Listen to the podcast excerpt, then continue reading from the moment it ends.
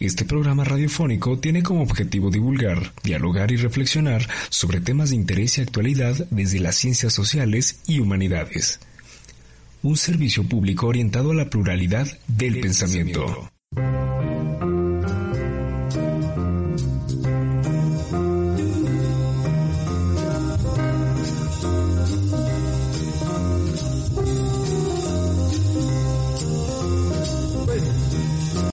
El carromato del día de hoy vamos a hablar sobre el ascetismo y tengo una invitada muy especial, Cristina Martínez Arrona, es mi jefa en la Universidad del Valle de Atemajac, tiene estudios de filosofía y teología por la Pontificia Universidad Urbaniana de Roma, es licenciada en teología fundamental por la PUG de Roma, tiene una maestría en educación y doctorado por la UNIVA y su principal interés es la formación integral desde el humanismo cristiano. Los últimos años ha incursionado en la educación a distancia y actualmente es directora de Univa Online en la Universidad del Valle de Atemajac. Me parece bastante pertinente hablar del ascetismo ahora que hemos estado viendo diferentes escuelas filosóficas, el hedonismo, el estoicismo, el cinismo, y por qué no cerrar, sino con una escuela, con una manera de vivir y de entender el mundo que es el ascesis, el asceta o el ascetismo. Entonces, antes de darle la, palabra a la doctora Cristina, me gustaría presentar algunas ideas sobre el ascetismo, sobre todo con conexión a la filosofía. Bien, desde la filosofía se entiende el ascetismo como ascesis, que proviene etimológicamente del griego y significa para ellos preparación física, aunque bien algunas escuelas filosóficas ya hablan de la virtud o del acercamiento a la virtud y también de la preparación mental, pero no todo el pensamiento griego antiguo lo considera de esta manera. Las escuelas helenísticas que se han presentado anteriormente en esta secuencia de podcast que se publicaron como el hedonismo, el estoicismo, pues alcanzan a identificar de alguna manera una práctica ascética. Bueno, también es, este concepto de ascetismo para la antigua Grecia se ha aplicado para atletas, para los cínicos para los estoicos y para los pitagóricos. Ellos forman parte de su práctica ascética como una manera de vivir, una regla de vida, particularmente para la vida moral y bueno, en la que se limitaban eh, particularmente los deseos y practicaban la renuncia, algo que en el hedonismo contemporáneo no es común. Entonces, el ascetismo griego no niega el dolor, que ahorita veremos Cristi que nos platica sobre las particularidades de un ascetismo que tiende más hacia lo cristiano, eh, sino que lo acepta. Es la famosa ataraxia de la que ya habíamos hablado en el estoicismo, la renuncia al placer. La ascesis, en su forma de mortificación, se desarrolla en la Roma helenística, pero aparece de manera evidente en la Edad Media, en tanto que mortificación de la carne y depuración de lo corpóreo. La transición del asceta griego al cristiano comienza con el heleno, con el estirita, una asceta que vivía sobre una columna entre el siglo IV y VI después de Cristo en el desierto de Siria.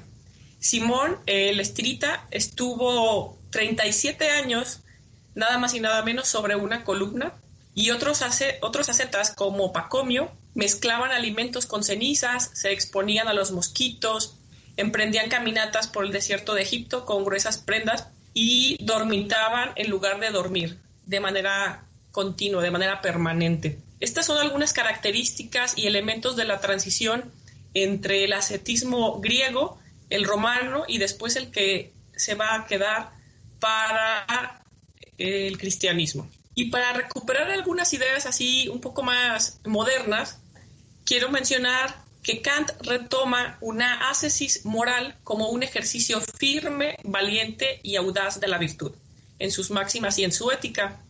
Por otra parte, Schopenhauer eh, ve la ascesis como el horror del hombre por el ser del que es expresión su propio fenómeno, por la voluntad de vivir, por el nudo de la esencia de un mundo reconocido como lleno de dolor. Ya sabemos el pesimismo de Schopenhauer. Por lo tanto, el único instrumento de liberación de que dispone el ser humano es esta ascesis Para poner como un poco de visión oriental, el Buda, en su primer momento de preparación espiritual, cuando renuncia a las maravillas y riquezas que le proporciona el palacio, se vuelve una asceta, se, se reúne con los ascetas orientales, vive y se comporta como tal bajo el precepto eh, famoso meditar, ayunar y esperar.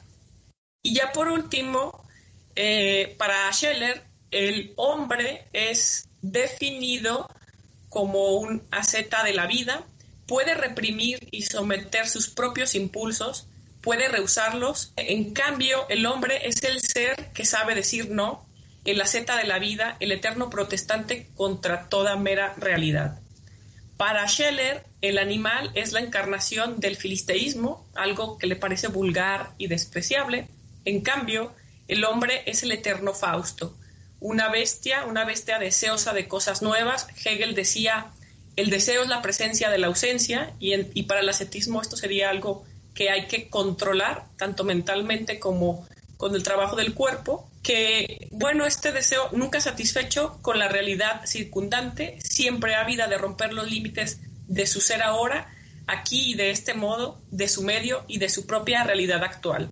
¿Y por qué no referenciar a Sigmund Bauman cuando habla de la sociedad líquida, ¿no? que refiere justamente a esta transformación y a el deseo, al individualismo de nuestra época contemporánea. Scheller, entonces, dice que en esta concepción del ser humano coincide con la teoría de Freud, allende al principio del placer, del origen de la cultura como represión de lo instintivo. Si el ser humano se dejase llevar por sus impulsos, por el principio del placer, se destruiría porque la naturaleza no le ha dado un modo fijo y seguro de estructurar la fuerza impulsiva, esa pulsión. Por eso, tiene que aprender a canalizarla y a represarla. Y bien, entonces me gustaría platicar con la doctora Cristina cuál es la conexión que existe entre el discurso ascético filosófico y el punto teológico. Si hay un puente, yo propondría de entrada que el puente es la virtud. ¿Y qué te parece, Cristi, si comenzamos por la etimología del ascetismo y si se entiende del mismo modo o desde el mismo ángulo que la filosofía?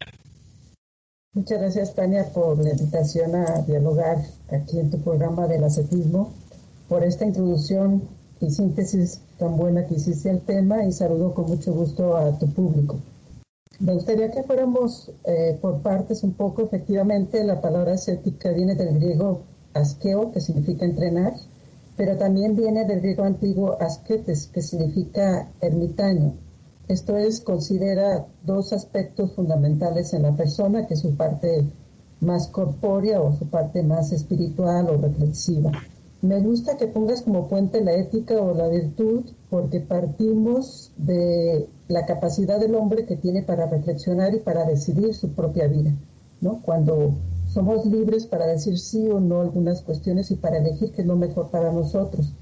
Pero sí es importante subrayar que nos estamos refiriendo a un entrenamiento tanto espiritual como corporal. En la antropología actual no podemos separar. Este, podemos trabajar el cuerpo y a la vez se va a beneficiar el espíritu. Podemos trabajar el espíritu y se va a beneficiar el cuerpo.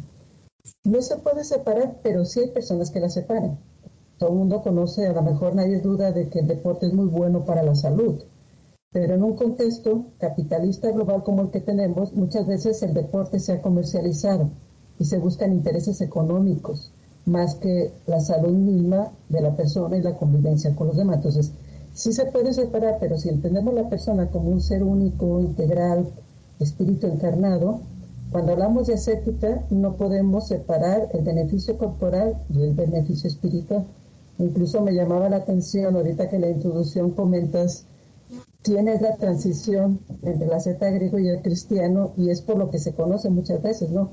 Cómo una persona vive tantos años en una columna y renuncia a todo. Bueno, pues en este, en este contexto histórico se entendía antagónicamente el cuerpo y el alma. Y ha pasado muchos años dentro de la historia del cristianismo que así se ha entendido. Por eso el cuerpo había que sacrificarlo, había que hacerlo sufrir, porque lo que importaba era el alma, el espíritu. En la actualidad ya no lo, no lo podemos entender así, ¿no? Pero sí, la idea es ejercitarnos para aquello que nos ayude a estar más armónicamente eh, cuerpo y alma para vivir bien y convivir mejor con los demás. A propósito de esta ganancia económica que hablabas en el trabajo físico que estaba aunada al capitalismo, también podríamos pensar en la ingeniosa y creativa estrategia de adoptar de diferentes religiones, orientales u occidentales, varios ejercicios dinámicos, sobre todo eh, son de Oriente como el yoga o variaciones como el pilates que toma posturas del yoga o elementos del yoga, pero se queda con las formas y no se queda con el contenido, ¿no? Lo propone para el mercado, lo propone para un trabajo físico, pero podríamos decir vacío o descontextualizado. Así es.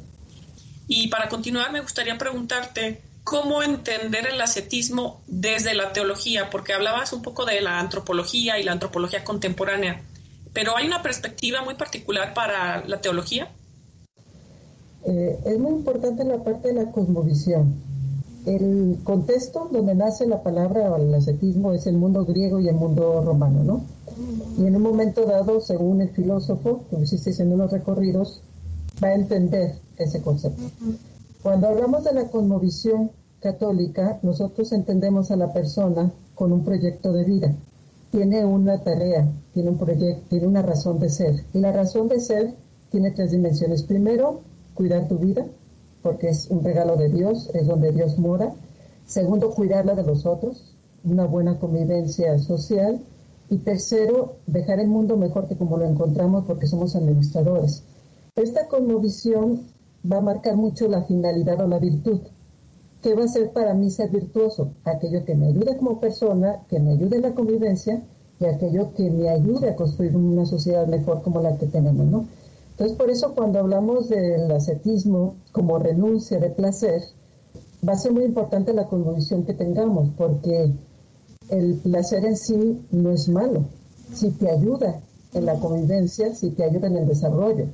Pero si ese placer va buscando un interés personal o está destruyendo la convivencia con los otros o está destruyendo la casa común donde vivimos, entonces tú como persona racional espiritual tiene la capacidad para decir, no quiero eso, no quiero eso ni para mí ni para los otros. Entonces el ascetismo siempre ha formado parte de la reflexión teológica y nace en los primeros cristianos como una práctica religiosa, espiritual para adquirir hábitos de virtud. ¿no? En la medida que vas ejercitándote en una práctica, quieres hacer algo que forme parte de tu comportamiento. ¿no? Entonces es una forma de educar las emociones, de educar los deseos, las acciones, que es parte constitutiva nuestra como personas, pero todo el mundo reaccionamos diferente ante los contextos. Una, práctica ascética para mí va a ser distinta para ti porque va a depender de tu carácter, de tu contexto cultural, de tus experiencias de vida, de aquello que tú quieras educar o formar para tú desarrollarte y para tener una mejor convivencia con los otros. ¿no? Es una actitud un estilo de vida, una filosofía, una forma de entender la realidad. De ahí la pregunta que nos tenemos que hacer es, ¿qué quiero lograr o qué quiero disciplinarme o para qué quiero ejercitarme? Porque tiene que tener una finalidad en sí misma, no tiene sentido, sentido alguno, ¿no? Entonces, si nos vamos a Jesús, que es el origen del cristianismo, él buscaba propagar el reino. Él buscaba que todos nos viviéramos como hijos y como hermanos.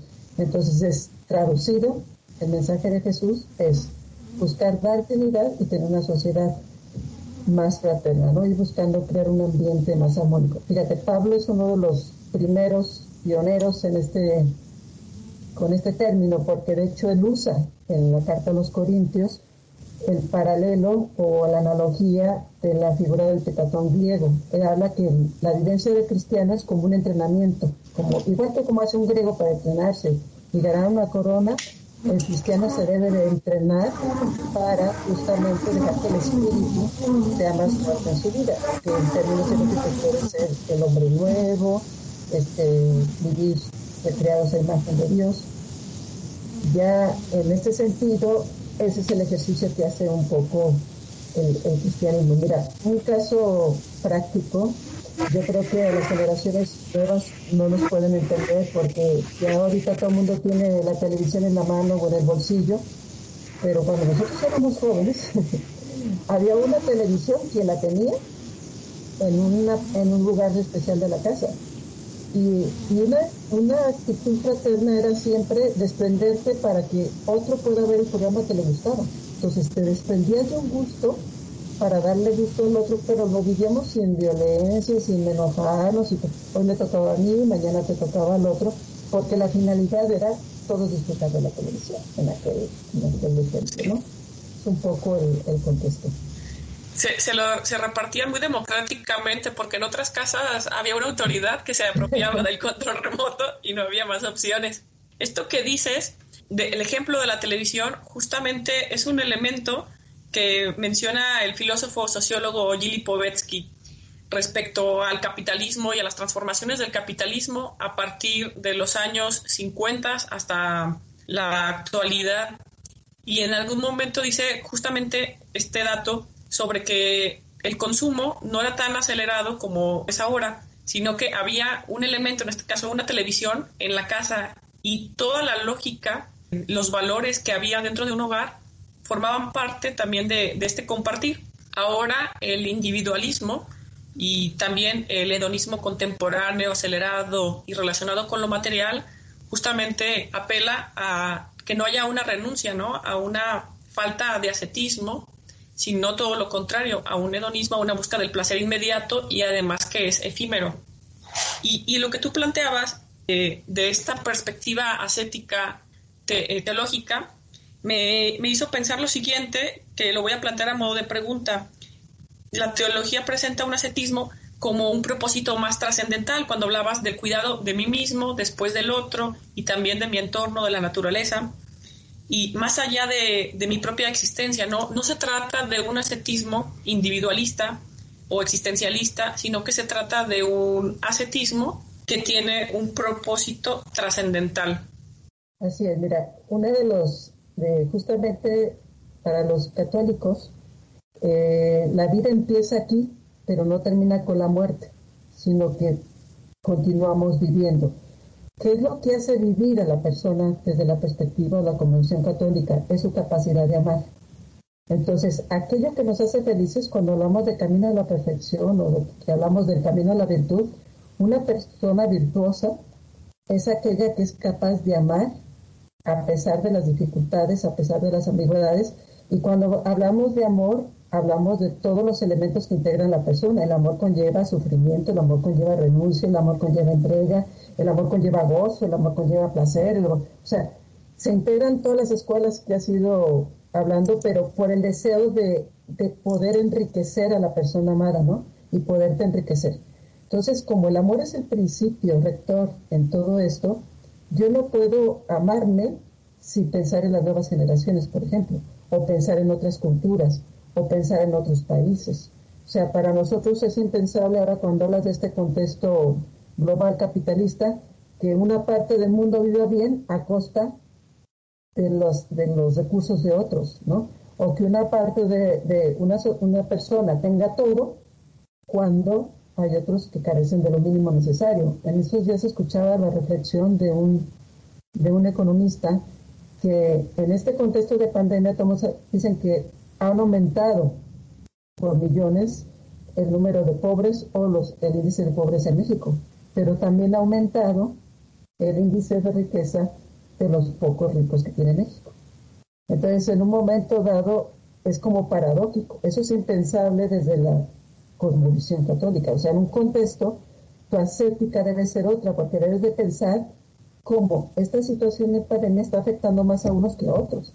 Si yo estoy en una situación que puedo ayudar a esos que están siendo más afectados, no debo pensar cómo beneficiarme yo, sino cómo busco causas para que puedan beneficiar a los otros, aunque yo tenga que renunciar o desprenderme de algo que para mí sería un placer, porque no hay mayor placer que ver la satisfacción de los demás, ¿no? Sí, deberíamos de dar, meter a un seminario a varios, a varios de los líderes del mundo para hablar de esto. Fíjate un comentario sobre la pobreza y las desigualdades y que hay personas que tienen menos de lo mínimo necesario. Hace poco, durante la pandemia, la filósofa de la cortina acaba de presentar un libro, creo que se titula Ética Contemporánea, no estoy segura, y ella decía que la UNESCO tenía como propósito para esta década del 2020 al 2030 eliminar la pobreza del mundo y que bueno, que se atravesó la pandemia y que justamente fomentó, contribuyó a las desigualdades de todo tipo, ¿no? Económicas, sociales, culturales, etcétera, etcétera. Si ya de por sí había una crisis en varios sentidos, la pandemia y el confinamiento pues lo ha acrecentado. Volviendo a la visión teológica, no sé si podrías plantear algunas visiones de ascetismo, quizá de algunos representantes muy destacados para el cristianismo. Sí, de hecho, cuando uno estudia eh, teología, tiene sus años de filosofía, porque es el punto de partida, ¿no? la persona como un ser capaz de racionar, inteligente, libre, voluntario. Eh, de hecho, los principios que engloban la, filosofía, como es la, razón, la sabiduría, eh, la fortaleza, la justicia y la templanza, es el punto de partida para construir las virtudes teologales para, el, cristianismo, ¿no? para el catolicismo.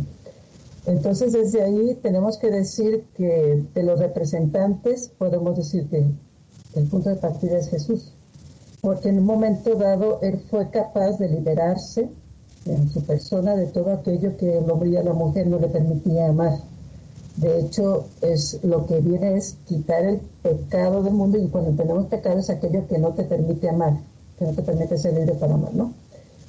San Pablo es otro representante, lo comentábamos, el ejemplo que utiliza, pero por ejemplo, él es uno de los primeros que pudiendo casarse, pudiendo tener los beneficios de tener una mujer al lado que te acompañe, que te cocine, que te eh, que pueda ser compañero tuyo en un proyecto de vida, él dice que no. Él dice que no para estar más libre para aquello que es propagar el reino o ser discípulo de Jesús, ¿no? Él tiene un principio que es aprender a vivir en la pobreza, en la riqueza, en la abundancia, en la escasez, que es una de las finalidades propias de la ascética. Una, una persona ascética es capaz de renunciar, pero tampoco estar atado a eso que renuncia. Ahorita que al inicio que hablamos de hacer ejercicios, en este confinamiento yo tengo ahí mi, instructor en línea, ella, ella compartía la crisis que le da un día no entrenar. Eh, pero, pues, está bien, pero si día no puedes entrenar, pues no pasa nada. O sea, qué bueno que lo puedes hacer, pero tampoco se te convierte en algo que, que sea como que te ate para esas cosas, ¿no? En los primeros siglos los primeros representantes son las vírgenes consagradas, las viudas y los ermitas, pero ya a partir del siglo III los más representativos es el, el mundo monástico, ¿no? Porque las comunidades religiosas nacen con un propósito, con el propósito de presentar más radicalmente lo que es el seguimiento a Jesús. Entonces, estas comunidades religiosas empiezan a ver que una persona decía que seguía Jesús, pero la práctica no lo seguía. O sea, no lo seguía ni en su manifestación de pobreza, ni en su estilo de vida, ni en su forma de, seguir el proyecto de Jesús. ¿eh? Entonces, en un momento dado, eh, nacen los votos. Entonces, los votos los que van es a subrayar aquello que la persona tiene que ejercitarse para vivir mejor esta, este dinamismo del amor, ¿no? Eh, pobreza para no estar atado a las cosas ni a las personas, la castidad por la libertad del amor, y cuando hablamos de la castidad eh, se incluye en todas las dinámicas, o sea, la persona es alguien a quien yo tengo que amar, no que tengo que poseer de ella. Y la obediencia va en función a ser fiel a un proyecto, o sea, cuando tú te comprometes a algo, que seas capaz de responder, de ser responsable ante él. Entonces, conocemos todo el mundo las comunidades religiosas más tradicionales, los franciscanos, los dominicos, los agustianos, los jesuitas, ¿no?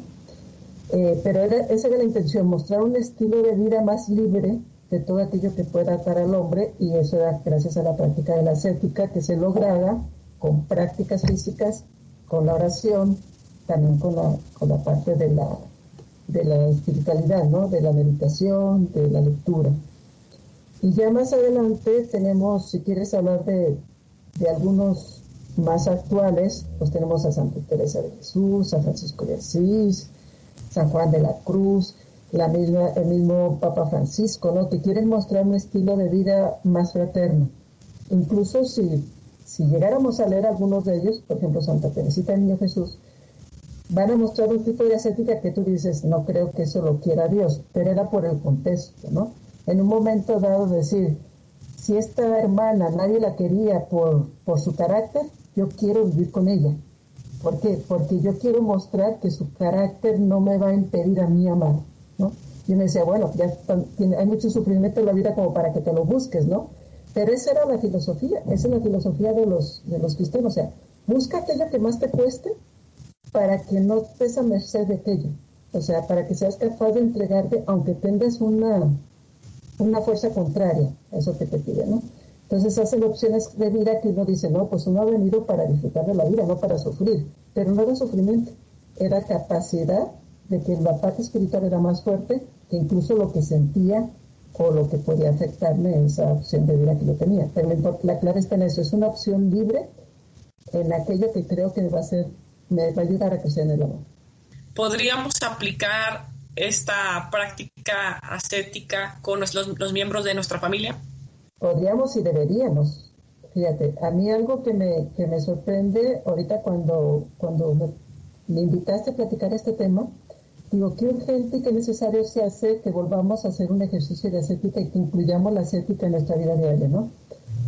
El tema de, voy a hablar de algo muy radical, ¿no? El tema de, de violencia sexual. Está comprobado que la mayoría son con familiares, con familiares cercanos el tema de, de, que las personas no han, no han podido en esta contingencia estar en sus casas, pero por la violencia interna que se han creado, porque se llevaba muy bien cuando cada uno se iba al trabajo, cuando solamente salían a ratitos por las noches, y cuando ya, pero ahora que están todos los días, las 24 horas, ha llegado momentos en que el otro ha sido insoportable para mí, ¿no? Entonces, en un momento dado, estamos muy acostumbrados a ese ritmo individualista, pero porque así nos está educando las nuevas generaciones. Cada uno tiene su cuarto, cada uno tiene su espacio, cada uno tiene su, su medio de comunicación. Me voy a poner un caso muy concreto de una persona me decía que estaba ampliando su casa. Digo, pero tu casa ya es amplia.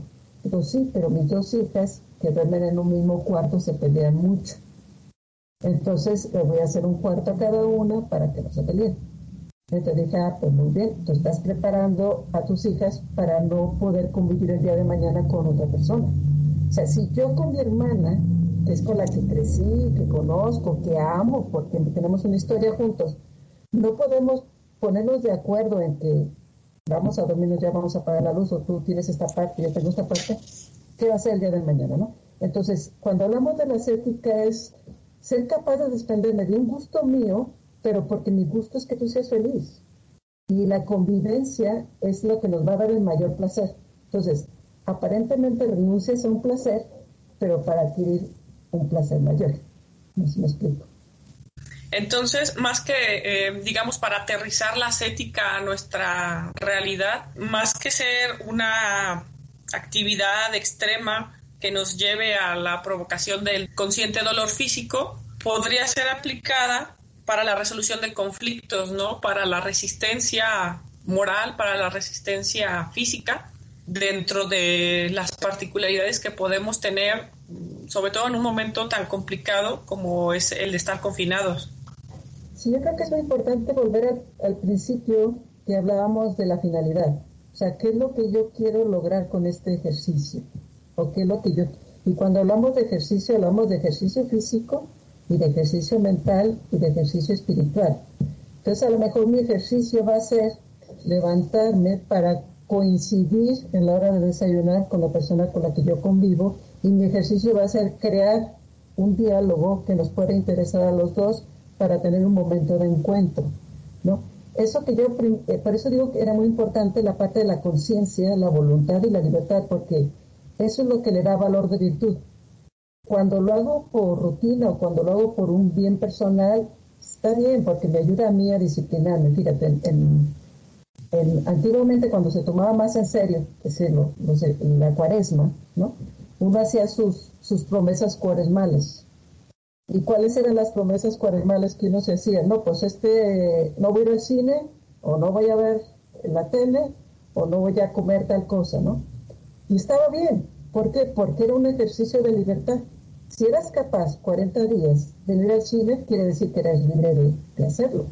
O sea, Es un placer que tú te lo puedes dar, pero tienes la libertad para renunciar a ese placer. Y si en un momento dado yo soy muy dependiente del helado y no puedo estar un día sin comer helado y 40 días podría estar sin hacerlo, quiere decir que era libre de tal manera que el día que doy helado no me voy a enojar. ¿Por qué? Porque ya me discipliné o ya me ejercité, ¿no? Pero si yo eso lo dejo como finalidad en mí mismo, pierde el sentido. La idea es no perder la paz para poder estar en función de los otros. Entonces, en este sentido, esa sería la traducción en la actualidad de la ascética. ¿Qué quiero yo construir de mi vida? ¿Qué quiero yo construir de la vida de los otros? Mira, ahorita con la, con la contingencia, ¿quiénes son los más propensos a poder tener más afectaciones? Claro, este virus es un misterio, ¿no? Pero me hace pensar, por ejemplo, la cantidad de, enfermedades que tenemos por obesidad, por diabetes, y, a veces lo difícil que es para una persona llevar una disciplina sabiendo que tiene esa, esa problemática. Y es ejercicio de ascética. O sea, cuando yo logré disciplinarme, o sea, si yo sé que, este, que esta bebida no me hace bien por X situación, pues la dejo de tomar y ya está. Y hay personas que dicen, aunque sé que me hace mal, no puedo no dejarla tomar. De algo me tengo que morir, ¿no? El, hecho de los, de, los, de los mexicanos, ¿no? Pero sí es importante pensar en los otros. O sea, que en esas decisiones, en esas elecciones que tú hagas, estés contemplando también el bienestar de los demás. El Z clásico, por decirlo de alguna manera, buscaba las afecciones al cuerpo para ser más resistente pero entonces nosotros, de acuerdo a nuestra realidad, lo que podríamos hacer más que buscar es de lo que ya tenemos, las variantes que hay en la vida y los embates que puede tener, justamente enfrentarlos con una actitud más resiliente, más ascética, ¿cierto? Sí, fíjate, si vamos por la pirámide de necesidades, por lo que decías ahorita del cuerpo y del espíritu, este, están las necesidades básicas, luego las va subiendo, ¿no? Pero si una persona no se ejercita en las básicas, va a ser muy difícil que se pueda ejercitar en niveles superiores. Por eso en un momento dado comentaba al inicio que lo corpóreo y lo espiritual va muy unido. Quizá en un momento dado, aunque todavía existen comunidades religiosas que hacen la práctica de mortificar el cuerpo, este, no se entendía, ¿no? En un momento dado te pones un silicio o algo, una piedra en el zapato tú dices, oye, pero te va a afectar y el día de mañana vas a tener un problema más grave y vas a ir con el doctor, ok. Pero era la forma como ellos tenían que decirse, acuérdate que si lo sigues haciendo o si no lo haces, va a ser peor. Entonces era una forma como de llamarte la atención. Entonces, ¿qué era? Dicen que era lo primero que me atendía, pues el cuerpo. Hoy, si nuestra capacidad de decidir puede ser más espiritual, más razonada, pues no tenemos que recurrir a ello. Si basta con que yo me ponga una imagen, una motivación o un razonamiento adecuado para optar por ello, pero hay veces que necesitamos las personas de una ayuda sensible para poder valorar lo no sensible. Y es cuando en un momento dado, en la actualidad, puedes encontrarte todavía con personas que dicen, yo todavía me sigo bañando con agua fría cuando veo que no soy capaz de. ¿Por qué? Porque en un momento dado quiere empezar a disciplinar el cuerpo para que el espíritu le responda, porque por la cuestión del conductismo, que sigue siendo una práctica. Es decir, no me quiero bañar con agua fría, entonces ya no voy a hacer esto, es el, la mortificación que yo me estoy poniendo, ¿no?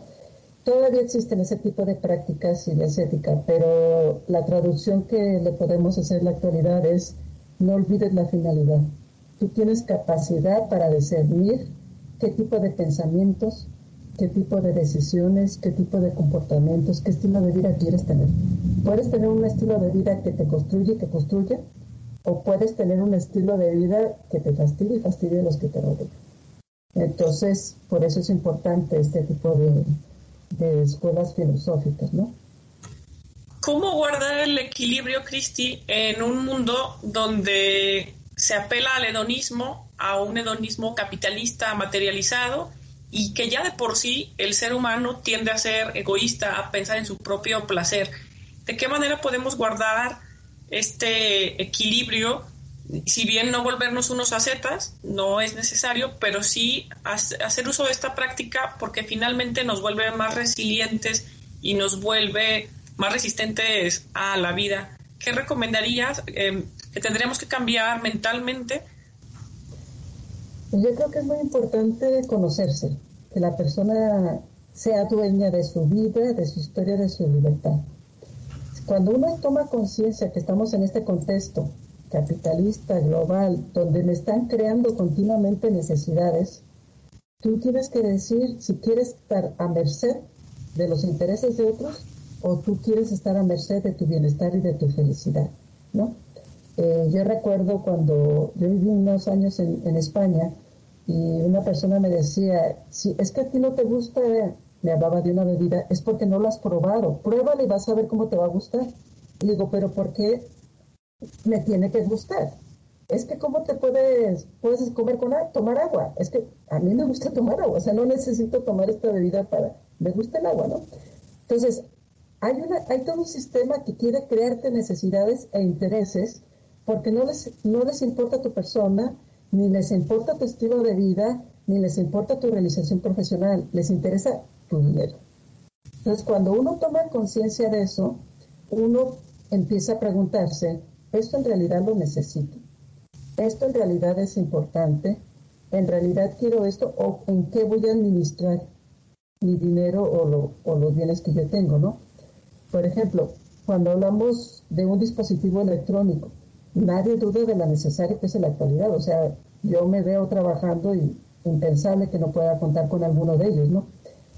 Pero depende de la funcionalidad y de la utilidad que yo le dé, es el tipo o modelo que ocupo. Y no necesito cambiarlo cada año, ni necesito tener un tipo de marca en específico, ni necesito... En cambio, yo conozco personas que lo utilizan menos de lo que yo lo utilice y no terminan de pagar uno cuando ya están preocupados por el otro y están preocupados, o sea, preocupados por cómo lo van a adquirir y luego cómo lo van a pagar.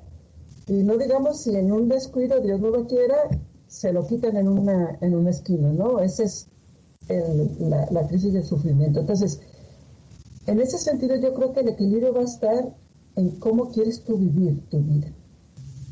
Tú quieres una vida plena, con lo necesario, que tengas posibilidades de disfrutar, bien, pero en un momento dado a veces tenemos necesidades tan exageradas, tan creas que ni las necesitas. Las necesitan los otros, de tú no las necesitas. Para hacerte valer delante de los otros, entonces es tú vales por lo que tú eres, no por lo que llevas puesto ni por la marca de ropa que tienes. Tú vales por lo que aportas a los demás, tú vales por lo que tú haces o, o tu felicidad no está a merced del humor de los otros o a merced del carácter como, como amaneció el otro, ¿no? O nosotros que nos dedicamos a la docencia, tú no estás a merced si el alumno está de buenas o de malas, si quiere aprender no quiere aprender, o sea, yo hago mi función y disfruto haciendo eso. O sea, yo creo que la clave está, ¿quieres ser feliz? ¿Qué es lo que a ti te hace feliz? Entonces, desde la, desde la teología es nuestra capacidad de amar. Y comprobado que cuando tú amas, eso se te, se te devuelve, ¿no? Para otra persona puede ser otro. Entonces, es importante que cada uno identifique qué es lo que quiere lograr en su vida y que sea dueño de ello. Para mí eso es la ética. ¿Qué quieres? ¿Cuáles serán tus pensamientos, obsesiones, tu estilo de vida? Y que no sean los otros los que decidan por ti.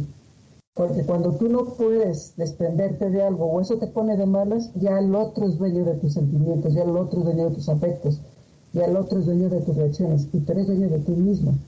O sea, lo que no puede afectar tu paz, tu armonía, tu, tu ser propositivo, tu construcción. Te puede gustar o no le puede gustar, pero eso no va a frenar tu, tu dinamismo de vida. Me parece muy interesante la aportación que has hecho. Creo que a lo largo de esta entrevista ha habido como mucha luz sobre la práctica ascética, tanto en el pasado como contemporáneo. A mí me gustaría ir cerrando, repensando lo siguiente, retomando los últimos tres podcasts sobre hedonismo, ascetismo y cinismo y cerrar en el ascetismo porque tienen en común la renuncia, ¿no? Finalmente, la taraxia. Siguen siendo actuales, siguen siendo pertinentes y creo que siguen siendo necesarias y tenemos que desarrollar, como dices tú, una temple y no estar expuestos a las opiniones, a las emociones de los demás. ¿no? Llamo a las personas que nos escuchan a que repiensen cómo viven su vida, si es una vida más hacia el hedonismo si es un hedonismo contemporáneo, capitalizado, o si, o si es un hedonismo que apela más a Epicúreo, y que piensen si también viven una vida ascética o aspirarían a cierta renuncia y qué beneficios podrían tener con esta vivencia, una nueva manera de ver, de actuar en la vida, ¿no? Una visión ética. Ya los cínicos que renunciaban prácticamente a todo, casi hasta la ropa, andaban casi medio desnudos, pues no hay apego por las cosas y eso, bueno, se apela a la libertad, ¿no? Y también se trata de esto, este equilibrio que podemos adquirir a partir de la libertad. A mí me gustaría, Cristi, que cerraras con lo que te parezca más significativo, inclusive con, con algunas frases que, podrían quedar, bueno, se me ocurre, no sé con qué quieres eh, hacer este cierre de nuestra charla. Bueno, antes nada te quiero agradecer la invitación y, felicitarte por este ejercicio que haces, el Carromato de Pensamiento, donde nos invitas a mí y a otras personas de diferentes disciplinas a reflexionar sobre nuestro contexto actual. Creo que sí es muy importante invitar a la persona a reflexionar. La filosofía es para la vida, la teología es para la vida, el estudio es para la vida, la sabiduría, el conocimiento es para una mejor convivencia, ¿no? Quizá hay una frase que conocida por todos que te habla de cuida tus pensamientos, que ellos se convierten en palabras, cuida tus palabras, que ellas se van a convertir en acciones, Cuida tus acciones que esas se van a convertir en hábitos, cuida tus hábitos que se convierten en carácter y cuida tu carácter porque ese va a ser tu destino, ¿no? El libro de Proverbios dice, encomienda tus acciones y tus pensamientos porque ellos serán afirmados. Me gustaría terminar con esto, o sea, las personas somos uno. Si no vivimos lo que creemos, terminaremos creyendo aquello que vivimos. Entonces es muy importante preguntarnos lo que tú decías, cuál es tu filosofía de vida y si eres coherente con esa filosofía de vida. Esa filosofía de vida que tú tienes, ¿te hace feliz? ¿Hace feliz a los que te rodean? ¿Está dejando una herencia cultural que va a ayudar a los otros? Bienvenido. Si esa filosofía de vida no te convence, sigue buscando. Tienes derecho a vivir bien, a realizarte como persona y a construir una sociedad desde tus talentos, tus cualidades, tu cultura, porque eres un don para el mundo. Muchísimas gracias por esta entrevista que mi entrevista ha parecido, parece una, una charla bastante orgánica, creo que ha quedado un programa muy bello. Eh, te agradezco el tiempo que has dedicado estos momentos para el podcast. Y bueno, pues nos quedamos entonces con esta reflexión tan bonita que has dado para que cada uno de manera individual haga lo propio y bueno, invitamos a las personas que nos escuchan a que sigan el podcast, lo escuchen por Evox, por Apple Podcast, por Spotify o bien por YouTube. Y recuerden que tenemos las redes sociales, Facebook e Instagram, donde las encuentran como Carromato del Pensamiento. Muchas gracias por habernos escuchado y nos vemos la próxima.